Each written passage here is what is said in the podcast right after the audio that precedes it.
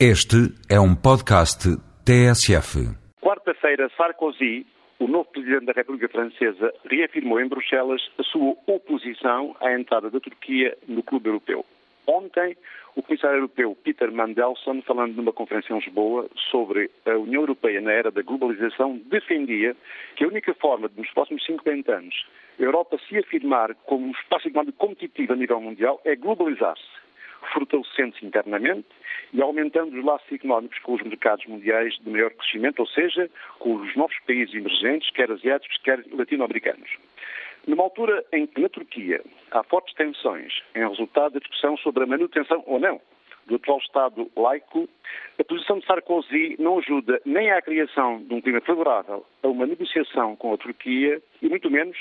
a um desanuviamento das tensões hoje existentes. Por outro lado, a atual divisão dos Estados europeus sobre a adesão da Turquia à Europa não fortalece internamente a União Europeia.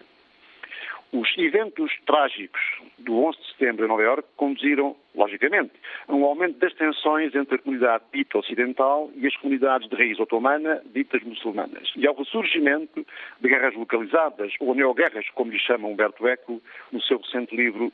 chamado A Passo de Caranguejo. Não ajudando, por esta razão, à globalização em geral e, em particular, à globalização da Europa. A meu ver, ultrapassado que está o modelo federal europeu nos termos defendidos por Jacques Delors, onde a adesão da Turquia à Europa não tinha, obviamente, qualquer sentido, no quadro do atual moderado modelo de unificação europeia, a adesão da Turquia à Europa já pode ter um sentido estratégico e bastante relevante. Sendo a Turquia, em termos geográficos, um país quase totalmente asiático, a sua adesão à Europa terá de ser entendida no quadro de aproximação, ou não, entre duas comunidades que há séculos se combatem, a cristã e a muçulmana. Uma tese contrária à da aproximação do Ocidente à comunidade muçulmana, como a que resulta da posição de Sarkozy em França, será inevitavelmente um obstáculo quer à globalização da economia, quer ao fortalecimento dos laços económicos da Europa com os países emergentes em grande crescimento no Oriente.